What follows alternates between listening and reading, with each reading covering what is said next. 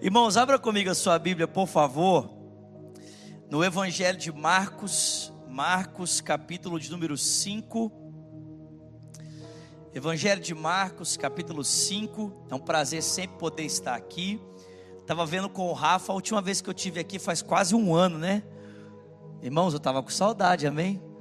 Pastor Jesus, você está com raiva de mim, Pastor Jesus? O senhor não me convida para vir aqui? Estou brincando. Mas é um prazer poder estar aqui, irmãos. Marcos capítulo 5, versículo 21 diz: Tendo Jesus voltado de barco para outra margem, uma grande multidão se reuniu ao seu redor, enquanto ele estava à beira do mar. Então chegou ali um dos dirigentes da sinagoga, chamado Jairo, e vendo Jesus, prostrou-se aos seus pés e lhe implorou insistentemente: Minha filhinha está morrendo, venha por favor, imponha as mãos sobre ela para que seja curada e para que viva. E Jesus foi com ele, e uma grande multidão o seguia e o comprimia. E estava ali certa mulher que havia 12 anos vinha sofrendo de uma hemorragia. Ela padecera sob o cuidado de vários médicos e gastara tudo o que tinha, mas ao invés de melhorar, ela piorava. Quando ouviu falar de Jesus, chegou por trás dele, no meio da multidão, e tocou no seu manto, porque pensava: se tão somente eu tocar em seu manto, eu ficarei curada. E imediatamente cessou a sua hemorragia, e ela sentiu em seu corpo que estava livre do seu sofrimento. Alguém pode dar glória a Deus por isso aqui? No mesmo instante, Jesus percebeu que dele havia saído poder, virou-se para a multidão e perguntou: Quem tocou em meu manto? Responderam seus discípulos: Vês a multidão aglomerada ao seu redor e ainda perguntas: Quem tocou em mim? Mas Jesus continuou olhando ao seu redor para ver quem tinha feito aquilo. E então a mulher, sabendo o que havia acontecido, aproximou-se, prostrou-se aos seus pés e, tremendo de medo, contou-lhe toda a verdade. Então ele lhe disse: Filha, a sua fé a curou.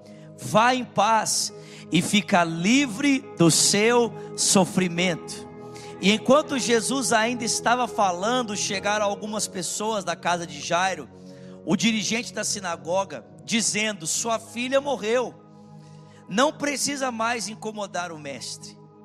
Não fazendo caso do que eles disseram, Jesus disse ao dirigente da sinagoga: Não tenha medo, tão somente creia.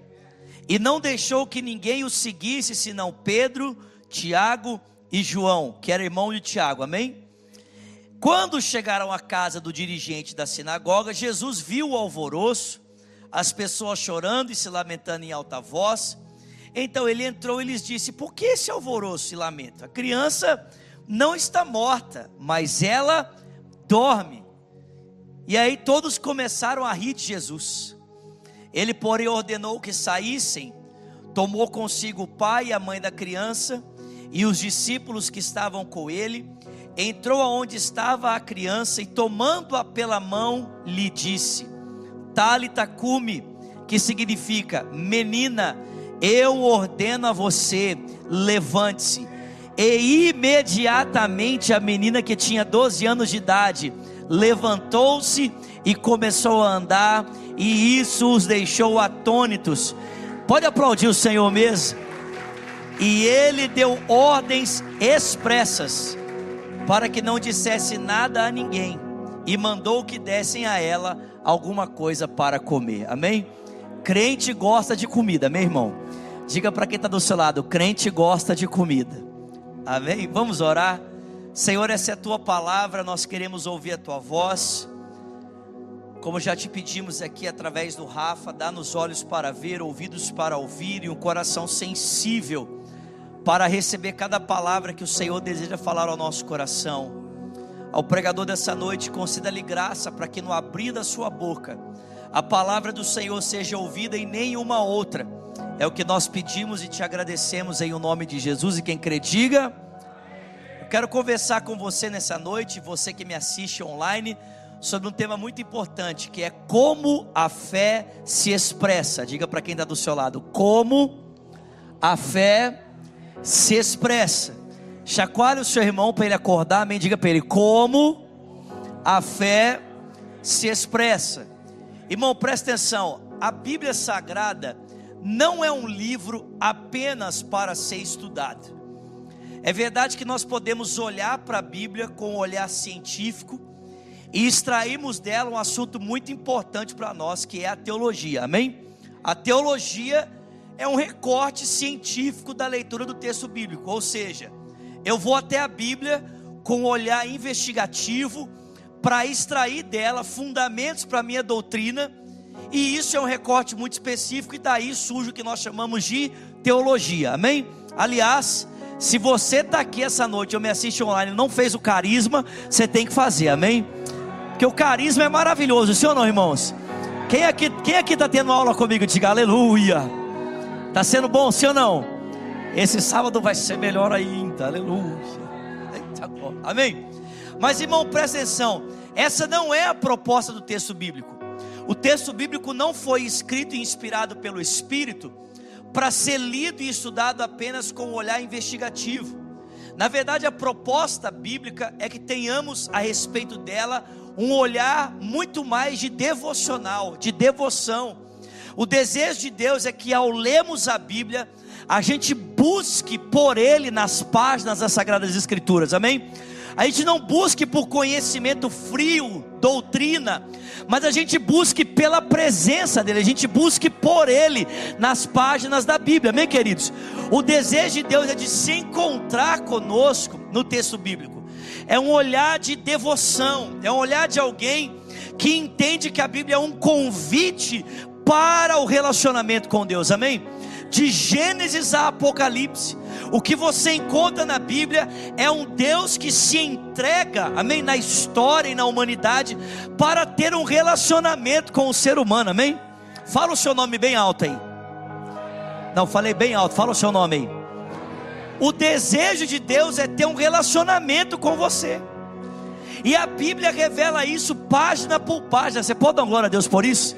Você que me acompanha no online, digita o seu nome aí, meu filho. Vai. Aleluia. O desejo de Deus é ter um relacionamento com você, amém?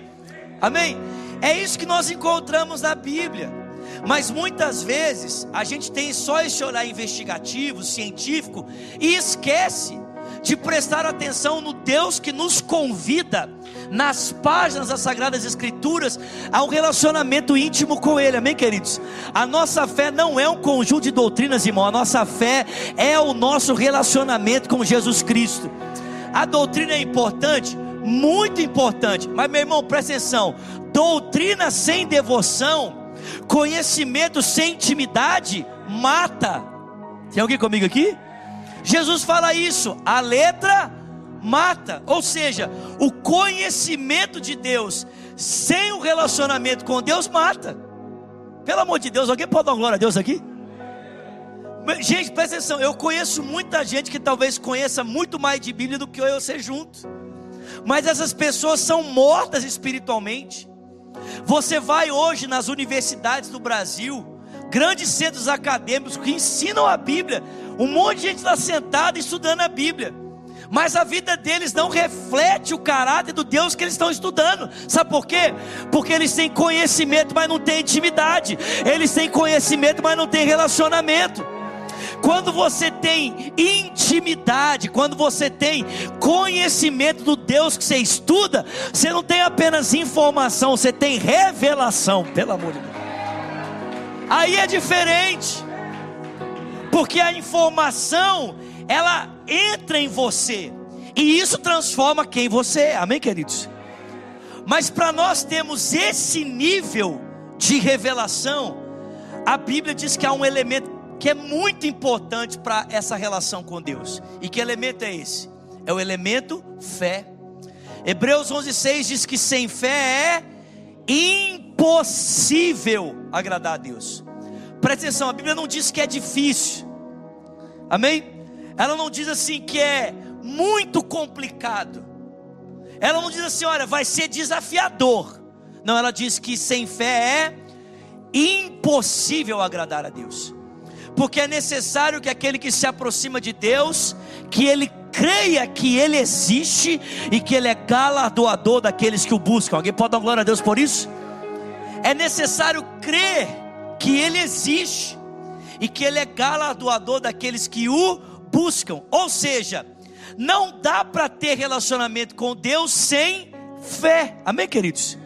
Sem confiança.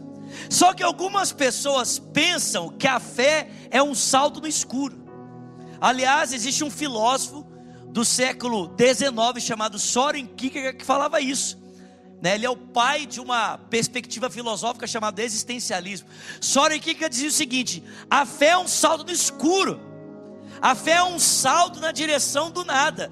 Eu digo para você, a fé não é um salto no escuro.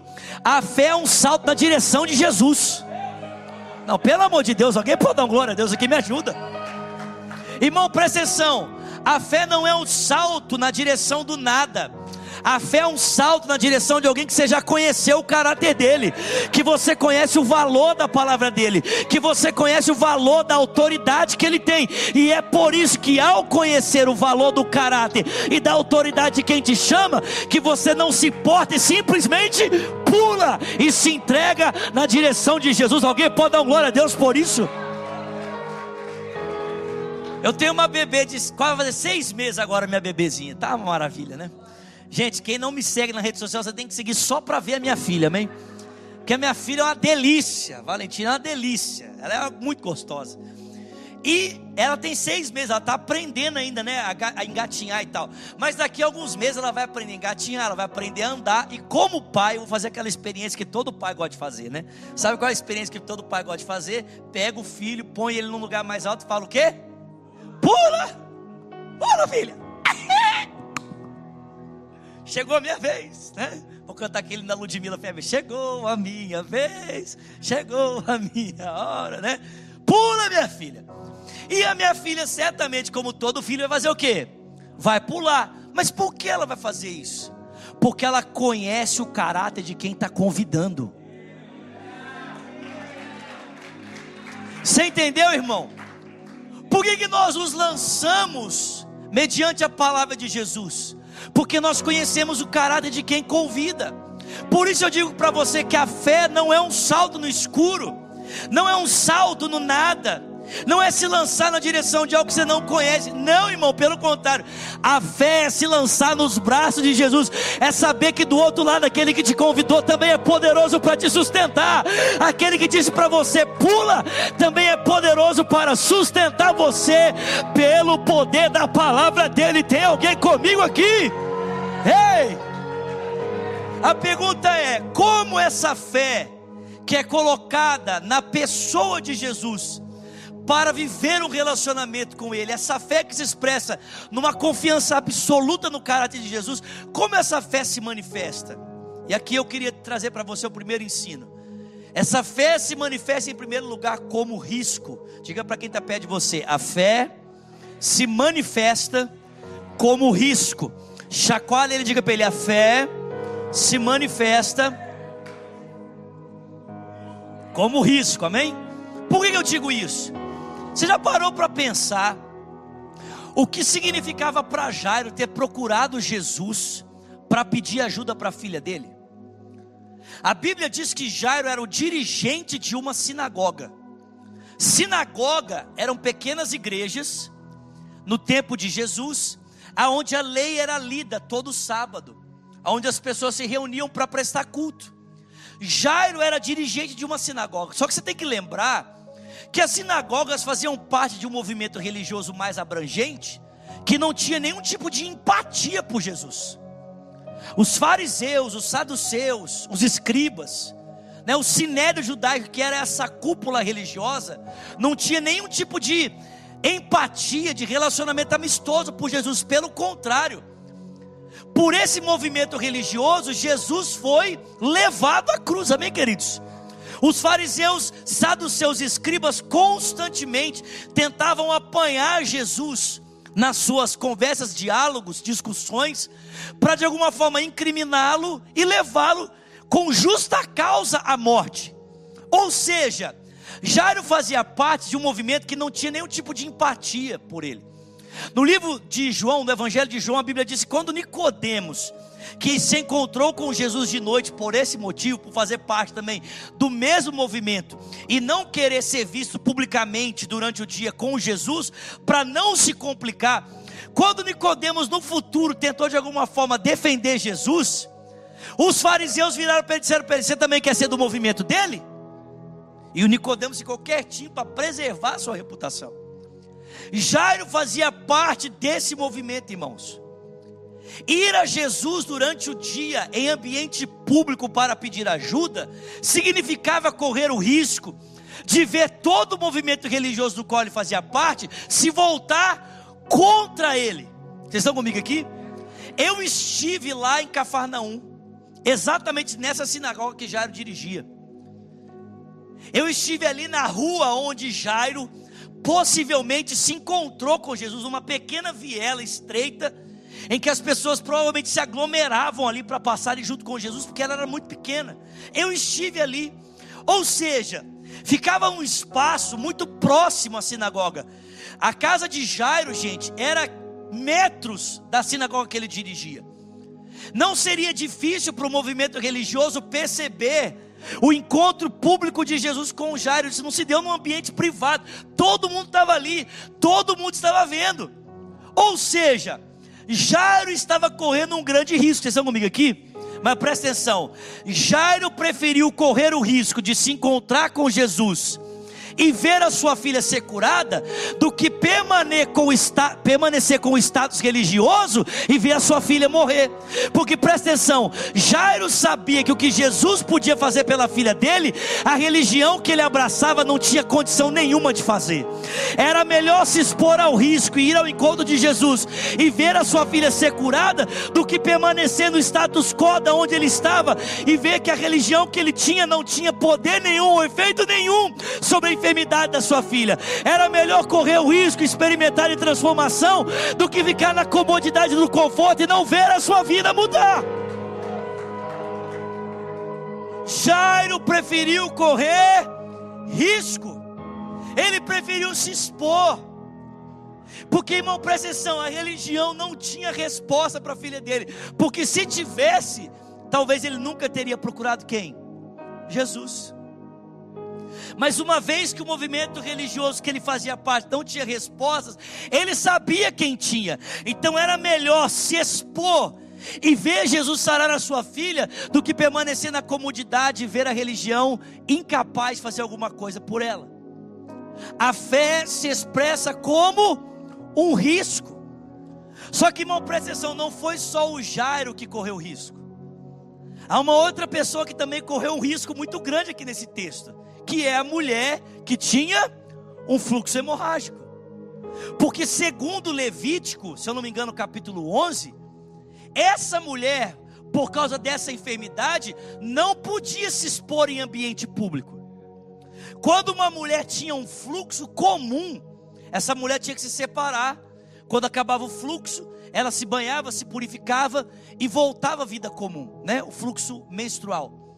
Só que quando esse fluxo se prorrogava, a mulher procurava o sacerdote, o sacerdote analisava o seu fluxo, e se o sacerdote considerasse essa mulher impura, ele determinava a exclusão por mais um tempo, mais uma semana, para ver se o fluxo parava.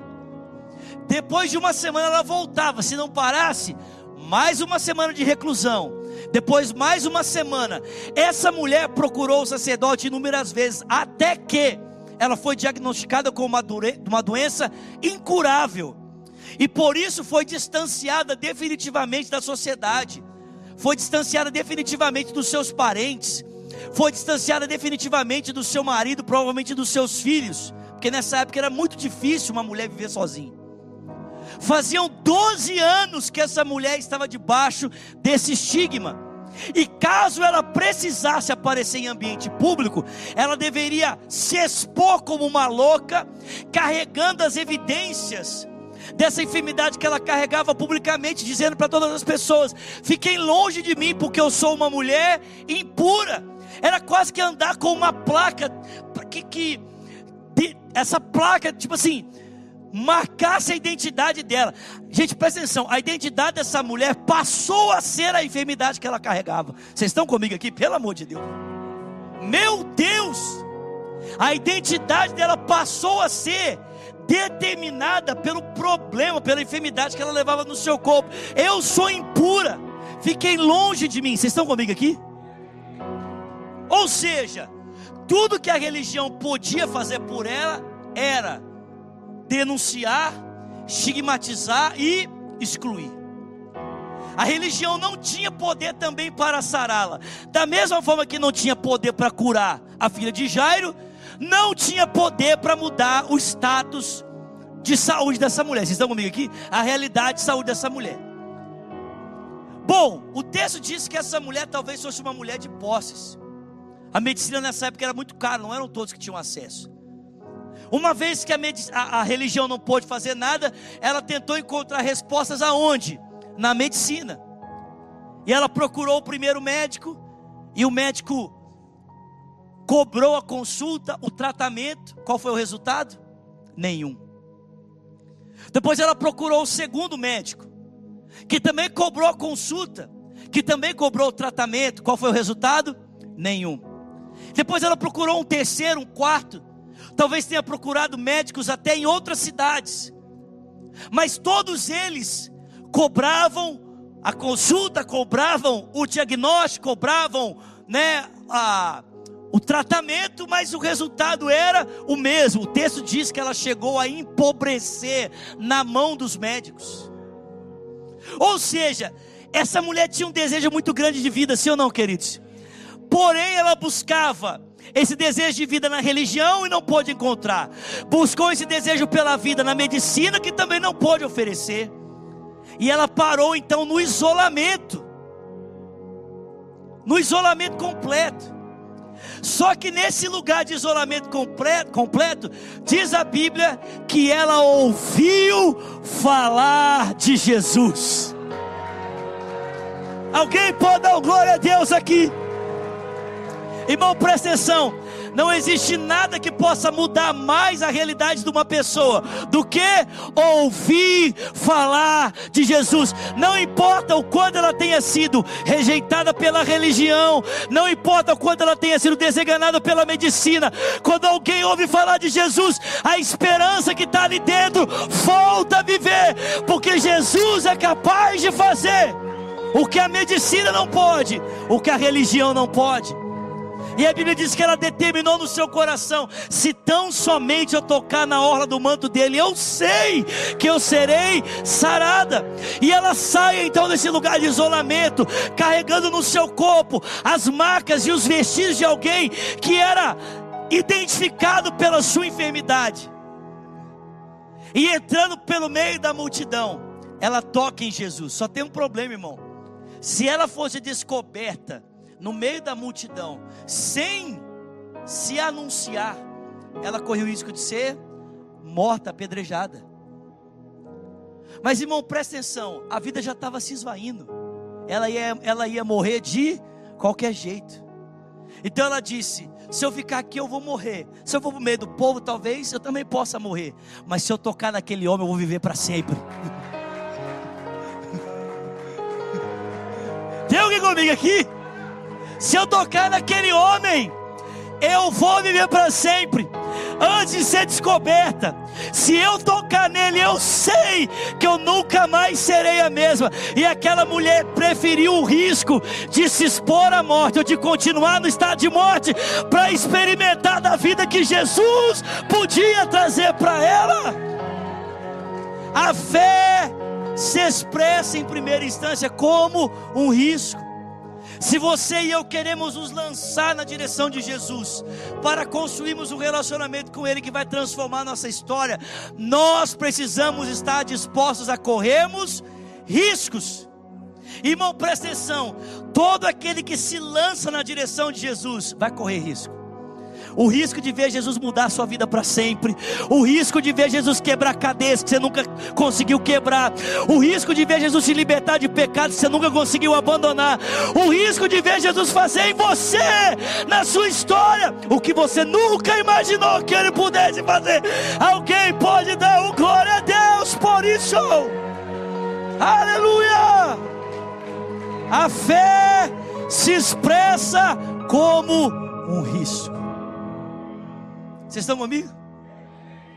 Segundo, a fé se expressa como perseverança. Em primeiro lugar, a fé se expressa como risco. Em segundo, a fé, a fé se expressa como perseverança.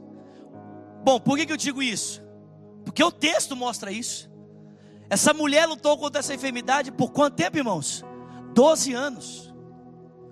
Não eram 12 segundos, não eram 12 minutos, não eram 12 horas, não eram 12 meses, eram 12 anos. Eu não sei você, mas eu ainda não tive uma luta tão grande assim para lutar, né? Por ela por 12 anos. Sim ou não? Alguém aqui, você está orando por uma causa, já tem 12 anos, levanta sua mão. 12 anos. Vamos ser sinceros, irmãos. Muitos de nós oramos por uma realidade, às vezes por um mês, dois meses, três meses, e logo depois nós desistimos, sim ou não?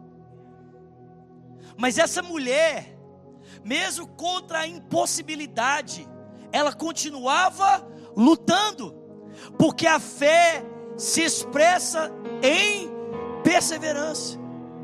A ir ao encontro de Jesus, ela encontrou muitos obstáculos, mas ela passou por esses obstáculos para tocar em Jesus, porque a fé se expressa como perseverança. Mas irmãos, mais do que a mulher aqui, o texto mostra para nós que a fé se expressa como perseverança na pessoa de Jairo. Aleluia. Temos um cristão pentecostal ali, amém? É menino ou menina? Menino, como chama? Joseph. Aleluia, Joseph. Dá glória a Deus mesmo, meu filho. Fica à vontade, amém? Seja livre na presença de Jesus. Aleluia. Gente, beber é uma coisa boa demais, né? Sim ou não? Pelo amor de Deus. Irmã, se quiser, eu, levo para casa, amém? é meu gerro. Ô, amor. Já estou orando por você, Joseph. Para o Senhor te recolher cedo. Tô brincando. Tô brincando. Tô brincando. Tô brincando. Amém. Tem que entrar na fila, porque a fila é grande, viu? Tem muito, né? Mas olha só, irmãos. Jairo estava ali pedindo suporte a Jesus e Jesus Eu vou até a sua casa. E Jesus começa a caminhar, como eu disse para vocês, o percurso era curto, talvez um quilômetro, no máximo um quilômetro e meio. E no meio desse percurso, Jesus então é tocado por essa mulher que recebe dele poder, ele para toda aquela caminhada, vira para os seus discípulos e diz: Alguém me tocou. Eu fico imaginando que Pedro, né? Eu acho que foi Pedro que falou isso, porque isso tem cara de Pedro, né? O Pedro falou assim: Jesus, você está brincando, né? Você só pode estar tá brincando. Tem uma multidão aqui te apertando de todos os lados, e o Senhor está dizendo assim: Alguém me tocou. Aí Jesus olha e fala: Não, Pedro, Alguém me tocou diferente, eu senti sair poder de mim. E o texto diz que a mulher que tinha sido curada, percebendo que imediatamente o seu fluxo havia secado, ela disse: Eu não posso ficar em silêncio diante do milagre que eu recebi. E ela se prostra aos pés de Jesus e ela diz: Fui eu. E Jesus então levanta essa mulher e atenciosamente ele volta agora todo o seu olhar para ela. E ele quer ouvir a sua história. E a mulher vai contar para ele uma história de 12 anos. Vocês estão comigo? E o Jairo está ali, parado, esperando, sabendo que o diagnóstico da filha dele é de uma enfermidade urgente, que ela pode morrer a qualquer momento. E a mulher está contando o caso, amém? Vocês entenderam? Quem entendeu, diz eu entendi. Quando ela termina de contar o caso, e Jesus diz para ela, filha, vá em paz. E Jesus vai retomar a caminhada. Chegam pessoas da casa de Jairo, vêm ao encontro da comitiva de Jesus e dizem: Jairo, não precisa mais incomodar o mestre, não, porque a sua filha agora está morta. Eu pergunto para você: se você estivesse ali no lugar de Jairo, como você teria reagido? Você foi até Jesus, enquanto havia aos seus olhos uma possibilidade de esperança, porque a sua filha estava terrivelmente doente, mas ela ainda não estava morta. Mas agora a notícia que chega é: aonde havia um pouco de vida, não há mais vida, não tem mais nada. A menina morreu. Como você reagiria? Irmão, presta atenção. A Bíblia diz que Jesus virou para Jairo e disse: Jairo, não dê ouvidos ao que estão falando, tão somente creia. Em outras palavras, o que Jesus estava dizendo para Jairo era: Jairo, esquece o que está à sua volta e fica comigo, confia em mim. Eu vou repetir isso, amém? Jairo estava ouvindo de Jesus: Jairo, esquece tudo que está acontecendo à sua volta, fica comigo e confia em mim. Porque, irmão, presta atenção, presta atenção. Jairo tinha fé para ir com Jesus até a cura. A fé de Jairo era: Jesus pode curar minha filha. Só que você e eu precisamos entender é que não é a a nossa fé que determina até onde Jesus pode ir. É Jesus quem determina onde Ele quer nos levar em fé. Não vou repetir isso aqui, amém? Pelo amor de Deus.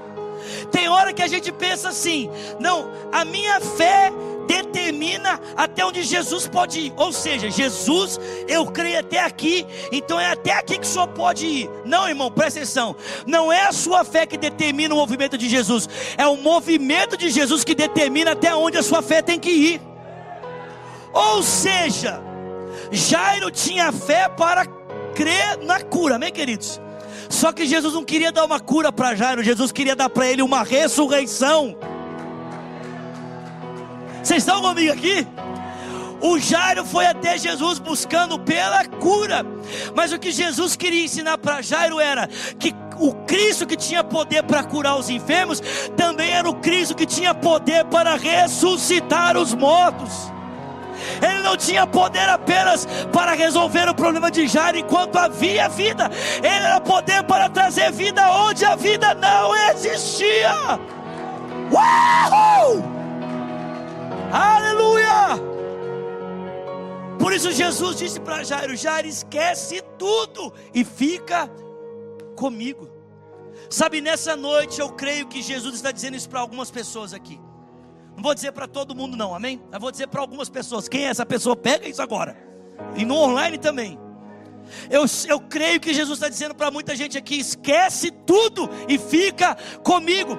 Talvez você tenha ido a Jesus com uma porção de fé, dizendo: Jesus, eu creio que o Senhor é capaz de fazer isso. Mas a questão é: e se Jesus estiver disposto a fazer de outro jeito, você está disposto a continuar caminhando com Ele e confiando nele, independente do lugar que Ele seja disposto a te levar?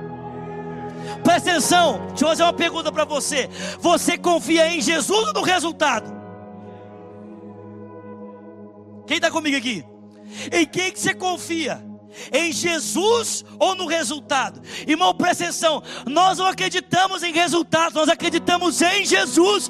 E não importa qual o caminho Ele queira percorrer para nos levar a viver o que só Ele pode fazer, nós vamos permanecer com Ele até o fim. Aleluia! A fé persevera em Jesus, amém? Em primeiro lugar, a fé se expressa como um risco. Segundo, a fé se expressa como perseverança. Ela decide permanecer com Jesus, não importa aonde Jesus queira nos levar. Pense em Abraão, irmão. Vocês estão comigo aqui? Pense em Abraão, em Gênesis 22. Ele está com, ele tá com o cumprimento da promessa nos braços. Isaac Talvez agora nem tanto nos braços, né? porque Isaac tem 13 anos, já é grande. E Abraão já é um idoso. E Deus vira para ele e fala: Abraão, pega o seu filho, seu único filho, quem você ama, e dá ele para mim em sacrifício.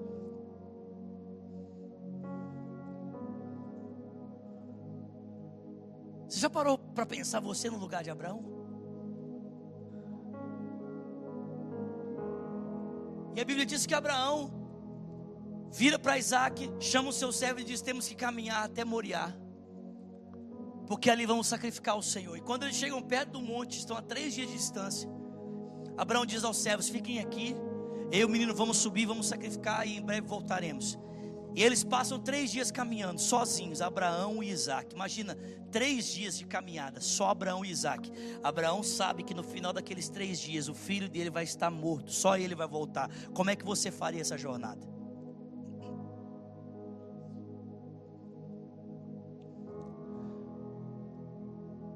Eu não sei exatamente a qual distância eles estão na montanha. Isaac olha para o seu pai e diz: Pai, tem alguma coisa, tem alguma coisa errada aqui que não está certa. temos aqui o fogo, temos aqui a faca, temos a lenha, mas onde está o cordeiro? E Abraão diz: Isaac, Jeová Jireh. Tem alguém comigo aqui? Jeová Jireh Deus proverá para si o cordeiro. Só que quando eles chegam naquela montanha, Isaac descobre que ele seria o holocausto. E ele se entrega, se oferece para que a obediência do pai não fosse negada ao Deus que ele também servia. E quando Abraão está para sacrificar Isaac, Abraão ouve do céu uma voz dizendo: Abraão, Abraão, não faça mal ao teu filho, porque agora você, eu sei que você me ama, porque não me negaste o teu único filho. A fé persevera, ela está disposta a caminhar com Deus em lugares extremos. Você está comigo aqui, pelo amor de Deus. E por último, irmãos, a fé se expressa recebendo Jesus. Diga glória a Deus. Não, mas diga bem forte: glória a Deus. Se eu tivesse dito a fé se expressa recebendo um milagre, você tinha sapateado, amém? Mas eu digo para você: a fé se expressa recebendo Jesus. Sabe por quê, querido? Presta atenção. Milagres não são coisas que Jesus faz. Milagres são realidades do caráter dele dadas a nós. Vou repetir isso aqui, amém? Curas não são coisas que Jesus tem para dar. Cura faz parte de quem Ele é. Ele é o Deus que nos cura. Os milagres de Jesus, os feitos de Jesus, são uma extensão do caráter dele dado a cada um de nós. Pelo amor de Deus, meu irmão, me ajuda, querido. Quando Jesus nos toca, quando Ele transforma a nossa vida, quando Ele opera em nós um milagre, Ele não está querendo apenas dar a nós o que precisamos, mas Ele está querendo se dar a nós através daquilo que precisamos. Na verdade, a intenção final de Jesus é que ao final desse toque, desse milagre, você o conheça um pouco mais do que você o conhecia antes. Meu Deus do céu! É que ao ser curado você conheça o Cristo que cura, é que ao receber o milagre você conheça o Cristo que opera milagres, é que ao ter a sua família transformada você conheça o Deus que tem aliança com a sua família, é que ao receber uma provisão financeira você conheça o Jeová Jireh. Ei! Porque ele não tem isso, ele é isso. Esse é o desejo de Jesus. Que por meio das Suas mãos nós conheçamos a Sua face. Amém, queridos? Que não haja para nós uma distinção das Suas mãos e do Seu rosto, mas que a gente encontre com a face de Jesus no toque das Suas mãos. Aleluia. Aí talvez você me pergunte, Zulato, mas é possível que alguém experimente um milagre de Jesus e ainda assim não conheça Jesus? Eu digo para você, é possível. Infelizmente, tem muita gente que recebe muita coisa de Jesus e ainda não conheceu o Jesus que fez todas essas coisas. Quer o exemplo disso? Pense nos dez leprosos que foram até Jesus. Quantos foram curados? Dez. Quantos voltaram? Porque nove receberam a cura da lepra, mas um recebeu a revelação de Jesus através da lepra que foi curada. E esse que recebeu a revelação de Jesus voltou, prostrou-se aos seus pés e o adorou, porque ele reconheceu que mais importante do que a lepra que havia sido curada era aquele que tem poder para curar a lepra, é aquele sarar. Uau! Aleluia! A fé se expressa recebendo Jesus. Pode ficar de pé no seu lugar, pode ficar de pé no seu lugar. A fé se expressa recebendo Jesus. Jesus. Jesus. Eu não sei você, meu irmão, mas é isso que eu espero receber nessa noite: mais de Jesus na minha vida. Amém? a revelação mais clara, mais nítida de quem é o homem que eu vim atrás dele buscar ajuda, amém? Vocês estão comigo aqui, queridos? Tem alguém comigo aqui essa noite? Tem alguém no online? Digita um amém, um glória a Deus, um aleluia. Fala alguma coisa aí no online, pelo amor de Deus. Põe um foguinho, um raio, um foguete, meu Deus. A fé se expressa como um risco. A fé corre risco. Ela se expõe. Ela diz: Eu não vou ficar aqui onde eu estou. Eu prefiro correr o risco e ver a minha vida sendo transformada do que ficar aqui onde eu estou e continuar do mesmo jeito. A fé persevera. Ela vai com Jesus. Ela permanece com Ele. Ela caminha com Ele. Não importa onde Ele esteja disposto a nos levar. Nós permanecemos com Ele. E ao final, ela recebe uma revelação poderosa de quem é Jesus. Levante as suas mãos nessa noite. Abra os seus lábios agora e a tampa. Levante as suas mãos. Ei!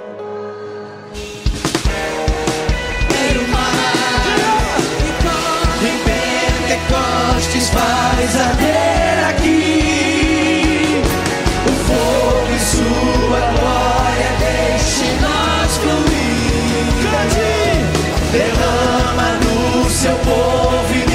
deixa transbordar.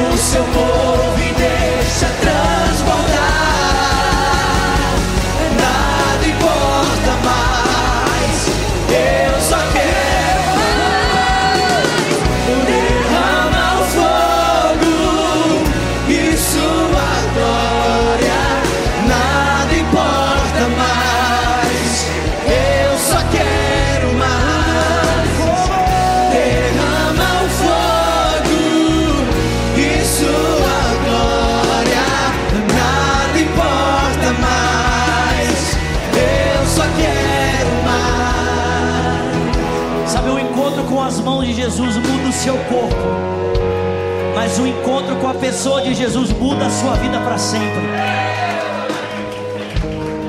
O encontro com as mãos de Jesus muda o seu momento financeiro, mas o encontro com a, a pessoa de Jesus muda a sua eternidade. O encontro com as mãos de Jesus transforma a sua realidade agora. O encontro com a pessoa de Jesus muda a sua realidade para sempre. Mais importante, mais importante do que conhecer as mãos é conhecer a face. A face de Jesus. Com seus olhos fechados, coloque as suas duas mãos sobre seu coração. Tanto aqui nesse ambiente como no online. Quantos estão recebendo algo do Senhor Jesus aqui essa noite? Aleluia. Seus olhos fechados, suas mãos sobre seu coração. Ore comigo dizendo: Senhor Jesus, Diga nessa noite, eu abro meu coração. Diga e eu te recebo como o meu Senhor, o meu Salvador. Diga Jesus, minha vida agora é sua. Ore também dizendo: E eu, Jesus, que um dia andei contigo, mas eu me desviei.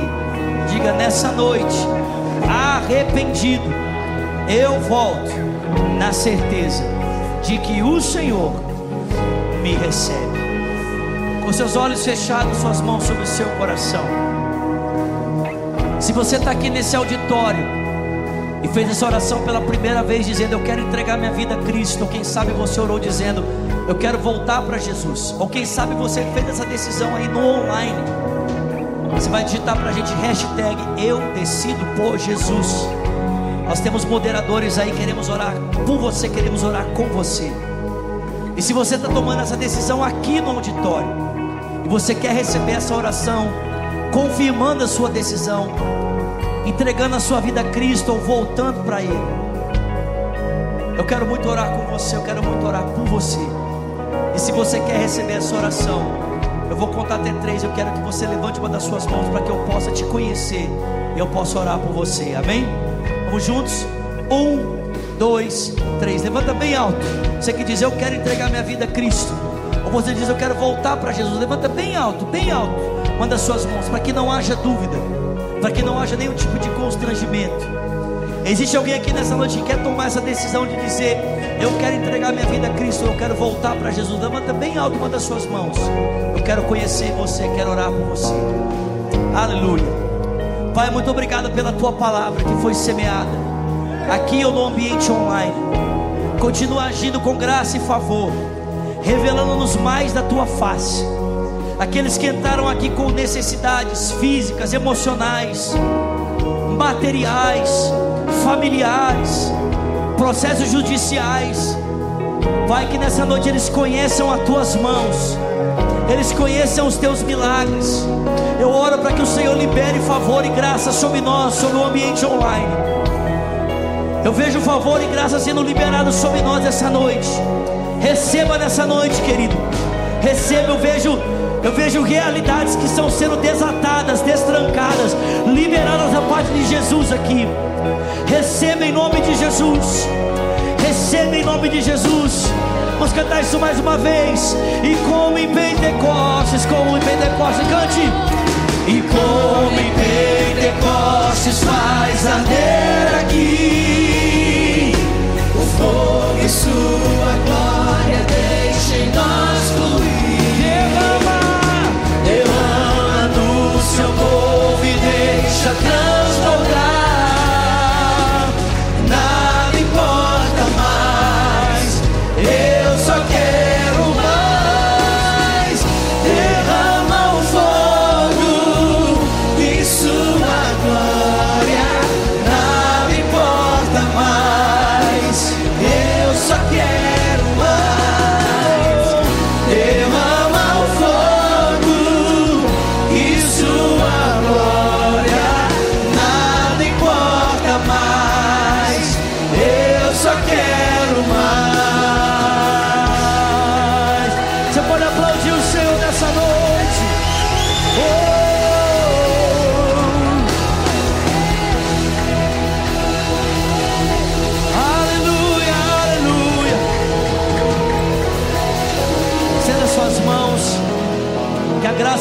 Senhor Jesus Cristo, o amor de Deus Pai, a comunhão e o consolo que vem do Espírito seja com o povo de Deus, aqui e espalhado em toda a terra, desde agora e para sempre. Quem crê, diga.